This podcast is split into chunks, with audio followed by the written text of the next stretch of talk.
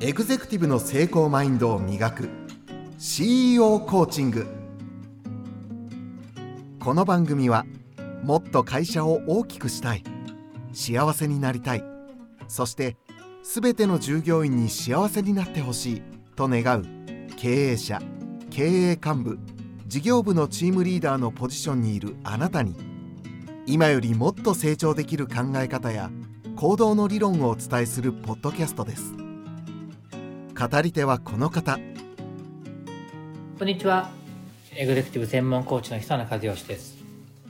今シーズン6で成長というテーマでお話をしているんですけども今日のお題は成長する人の特徴成長しづらい人の特徴だから成長する人しない人みたいな感じになっちゃうのかな。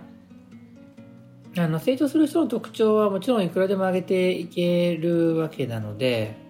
当然ねゴールドビジョンですからゴールがはっきりしてるとかその結果、ね、向上心があるとかモチベーションが高いとかたくさんあるわけですよ。でそのそのゴールドビジョンそのものが成長していくための方法をねたくさん含んでるのでそういう意味で言うとそのどういう人が成長しますかっていうふうに言うとこう全部項目上げていっちゃうことになるわけですね。でただ逆をやっぱ考えてみましょうと言った時にどういう人は成長するの苦労しますかっていうのを考えるっていうのは常々重要な視点ですよね。それでこれも当然たくさん挙げられるんでしょうけど僕はやっぱりずっと長いことですねこういったことについて考えてきて長いことって本当に何十年単位で考えてきてでかつそれを目の前の人と一緒に取り組んできてねこうしたらいいとかこういうふうにしたらこういうふうになりましたみたいな話をたくさん聞かせてもらったりした結果少なくともこれは超重要だよねって思うのは成長しづらい人っていうのは人の目を気にするよねって思うんです。あの人の目を気にするということのマイナスを気づきづらいんだと思うんですよ。だけど人の目を気にしなくなっていく過程を見ていくとそれはいかに重要なことかってことに気がつくですね。実際ちょっと逆の話をすると大成功していく人は人の目を気にしないんですね。著名な人たちで大成功してる人は人の目を気にしないんですよ。それは最初からそうだったのかそうなっていったのかは今は分からないとしても個人差もあるしただ誰かの目線を気にしている時点でこれは成長しづらいということです。でそれはいろんな説明の仕方があるからそんなこと説明がなくてもなんとなくわかると思うんですけども、まあ、コンフォートゾーンの原理で考えたら一つ僕は普段話してることと整合するんで説明がしやすいですね。自分を取り巻く人々があなたをどういうふうに見てるかっていうことはつまりコンフォートゾーンでしょあなたとあなたを取り巻くコンフォートゾーンじゃないですか。で、コンフォートゾーンには現状維持したいっていうパワーが働くように人間が正徳的にもっと備えているとしたら外に出ていくってことが大変でで元に戻ってきたいっていうもともとそういうモチベーションがあるわけですよね。コンフォートゾーンの外に出ていきたくないわけですよ。簡単に言えば。あの、一時的にコンフォートゾーンでどこ、外に出てっても、中に戻りたいわけね。旅行行って帰ってきたら、旅行楽しかったはずなのに、やっぱり家が一番だわって言ってみたり、別にそれがいけないとか言ってんじゃなくて、コンフォートゾーンの中がやっぱり一番楽でしょ？だこと、文字通りね、コンフォートゾーンだからね。え、ってことは、周囲の目っていうのは、周囲って自分の周囲だから、自分の知らない周囲じゃないでしょだから自分の周囲、つまり自分のコンフォートゾーンの人々の声を気にするわけだから、その人々が要請する、こうあってほしいと思うあなたに戻るようになっちゃうじゃない。みんなの声を聞くと。そういう人誰かが、こう、ちょっとビジネスとお金の話をしていいですかね。誰かが一生懸命こう事業をやってで成功してね。成功ってね、要するにお金を稼げるようになって、前よりはちょっとお金持ちになって、ちょっといい車を買ったりするでしょで、そんなことする人だと思わなかったって言われたり、まあ言うか言わないか分かんないけど、思ったりするじゃないですか。まあ、その車まで行かなくても、今、日本はすごい寒いんで、ちょっといいコートとか買ったりして、あったかいなと思ってる時に、あそういうの着るんだとか言われて、え で心がかえって寒くなるとかね。なんかわかります？イメージだけど、なんか会話としてはわかるじゃないですか。いやいや、僕頑張ったんですけどって、頑張った結果でご褒美で買ったら何そんなこと言われなきゃいけないんですかって思うけど、でもそういうこと言われるの嫌だから次からは合わせておこうって働くのが成長しづらい人ね。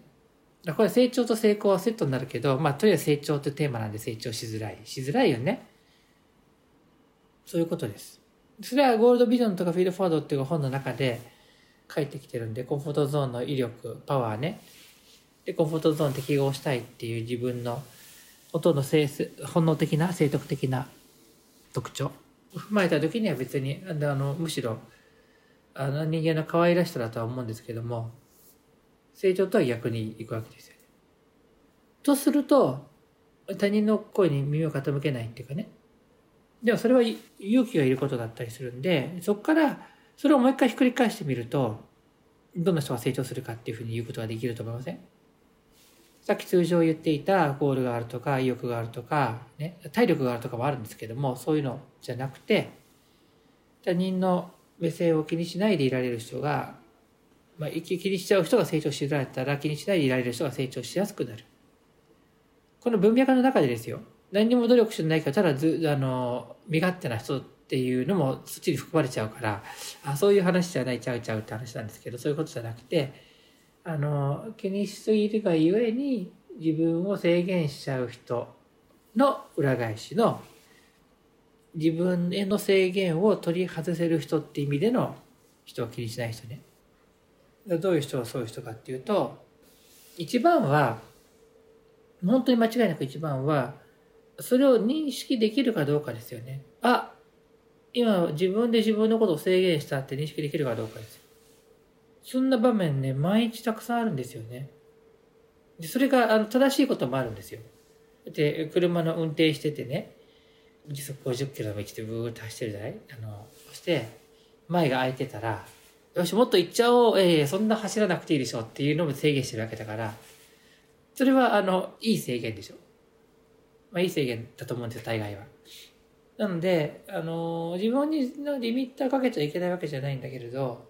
やりたいことをやってる時に自分に制限をかけて、自分がこれ以上やらなくするってことを自分で認識できた時に、あ、やっぱりやろうって思うわけですよ。ね、だから、じゃあ、翻って言うと、成長するために何が必要かっていうと、自分の今の心と行動のね、状態を認識できている、認知できるっていうことが結構大きなファクターになるかなって思うんです。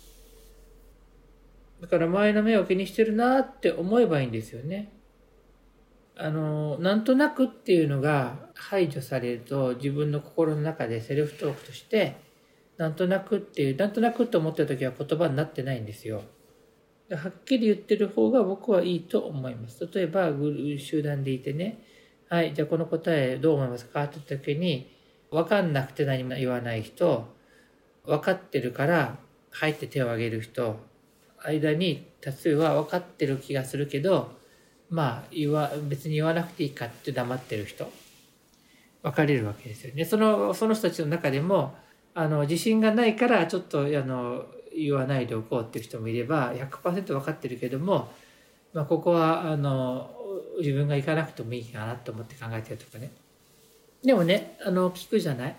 なんで手挙げないんですかって聞いたらなんとなくって答える人多いと思うね。それなんとなくって言ってるだけだったらいいんだけど本当になんとなくだとちょっと僕はマイナスじゃないかなと思うわけで認知認識の話であってねそれ抽象度とか客観性って話と近いことばっかりになってるかもしれないけれどもまあ、それは、あの、言葉の選び方ともかく、あ、今自分は答えは分かっているけれど、ちょっと腕が疲れたから上げるのやめておこうとか、後半で力を発揮したいから、ここでは、あの、ぼんやりしとこうとか、なんかそういうふうに言って、と思っている理由より、私は今手を挙げていないとかね。そんな人いるのかと思う、思うかもしれないけど、意外とそういう感じですよ。トップレベルは。意外とトップレベルの人の自己認知は高い。それがその感覚派アーティスティック派って言ったとしても実はその人たちはねあの結構ね聞かれればね自分の心を描写できるんですよだから見た目直感で動いててもなんでって聞いたらすぐパッと出てくるわけ。でそれパッとでなんでって説明できないとなると多分その他の行動全部に支障が出るというかスピードとかにおいて支障が出るんで結果出づらくなって成長しづらくなるっていう気がします。ちょっと長くなったんでどういう流れできたかっていうとサクッと言うとあの人の目を気にする人が成長しないと思います。過剰にね。じゃあ人の目を気にしなくなるといいのかっていうとそうだと思います。ただそれはあの自分勝手にやるってことではなくて自分の側に自信を取り戻すって行為であってそれを認知するためにはあ今自分は人の目を気にしてるから行動してないんだってことを理解できれば別に対処可能ですよ。いつもいつも、はいはいはいはいはいって手を挙げてくださいって言ってるわけじゃないんで、自分がそれをなんとなくしてないんじゃなくて、手を挙げてないとかじゃなくて、自分の意図と選択によりそういうふうにしてるんだってことが確認されれば良いのではないでしょうか。というような話ですね。はい。まあ今日もね、あのー、奥の深い話だったと思うんですけども、皆さんだったらきっと分かっていただけると思うのと、なんかちょっと、難しい高度だなと思った場合は、あの、優しく喋ってるつもりですけど、高度な話をしてるんで、高度に聞こえたので、何も問題なくて、もう一回聞いてくだされば、高度じゃなく感じると思います。僕もね、あの、テッドトークとかあるでしょ？あの、英語だからってのもあるけど、同じ話繰り返し何度も何度も聞くんですよ。で、あの、英語が分かんなくて、だんだん分かってくるようになるっていうのももちろんあるんだけど、やっぱり2回、3回、4回で聞くとね、あ、分かってきたっていうのもありますから、皆さんもね、あの、ま、久野さんの話、あの、3回ぐらい聞いてもらったら、皆さんとっていいことあると思うんで、ぜひ聞いてみてください。ということで、えー、今日はここまでにしたいと思います。ポッドキャストの番組登録をお願いしたいと思ってます。番組への感想とか、かあの質問とかは、ポッドキャストの概要欄にあるチャイルフォームで書いていただけると嬉しいのと、あの、僕、皆さんからテーマを集めるんで、こういうこと聞きたいっていうテーマは、書いてくだされば、ディレクターが拾って、その後のプログラム構成に活かしてくれると思ってます。で、えっと、半年ぐらい前に話したものはね、順次ですね、ノートというプラットフォームに上げてますので、ノートの方も好きな方多いと思うんで、そっちを見てもらったらいいんじゃないかなと思います。はい。それでは、またお会いしましょう。久野和義でした。ありがとうございます。